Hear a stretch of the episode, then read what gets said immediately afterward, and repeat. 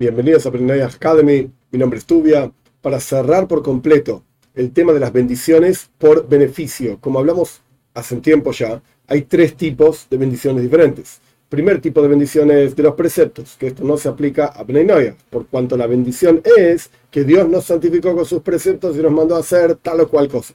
Esto no se aplica a Bnei Segundo tipo de bendiciones, que hoy estamos cerrándolo, es bendiciones por tener beneficio del mundo. Beneficio del mundo significa, por ejemplo, cuando uno se alimenta de alguna cuestión. El último tipo de bendición que tiene que ver con beneficio del mundo es bendición por un aroma agradable. Por supuesto que por cuestiones desagradables la persona no bendice.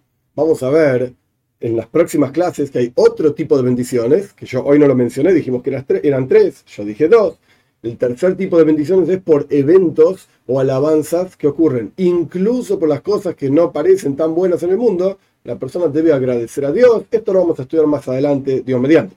Pero en términos del beneficio del mundo, si uno siente un aroma que no es agradable, ¿qué bendición vas a decir? ¿Vas a agradecer a Dios porque esto es horrible y esto es terrible? No. Pero por los aromas agradables, de especias, por ejemplo, la persona debe recitar una bendición. Por ejemplo, si una persona va a sentir el aroma de un perfume, esto es muy común cuando la gente viaja en los aeropuertos, hay lugares donde venden perfumes y qué sé yo, qué cuánto. Ok, ¿te gusta sentir el aroma de perfumes? Está perfecto, no hay ningún problema. Pero hay que recitar una bendición, porque es algo agradable. Incluso si uno dice, bueno, pero ¿sabes qué? Mm, este perfume no me gustó mucho.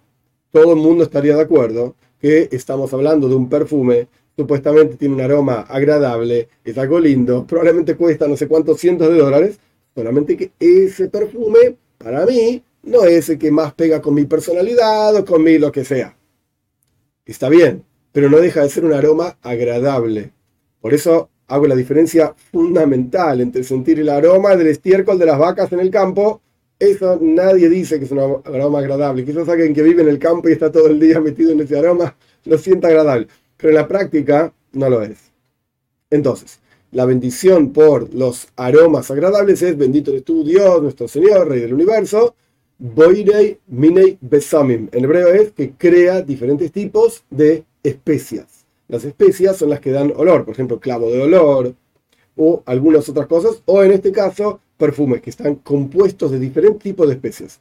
En la práctica, cuando uno observa los textos del judaísmo, en el Shulchan Aruch, en el Código de la Judía, etcétera, va a encontrar diferentes tipos de bendiciones por aromas. Hay bendiciones por aromas que surgen de cosas que tienen que ver con la tierra, bendiciones de aroma que surgen de cosas que tienen que ver con los árboles o arbustos, y, sin embargo, la mayoría de las personas, por cuanto no estamos 100% seguros de, de dónde surge este aroma, si este perfume fue hecho con una flor o fue hecho con un arbusto, y en la mayoría de los casos son mezclas e incluso de cosas sintéticas también. Entonces la bendición más global, así como hay una bendición global por los alimentos, hay una bendición global también por los aromas, que es esta que yo expliqué, que Dios crea diferentes tipos de aromas. Con esto cerramos las bendiciones por beneficio del mundo y Dios mediante a partir de la próxima clase vamos a empezar a hablar de las bendiciones de alabanza a Dios por diferentes eventos que ocurren en la vida de una persona o en el mundo en general.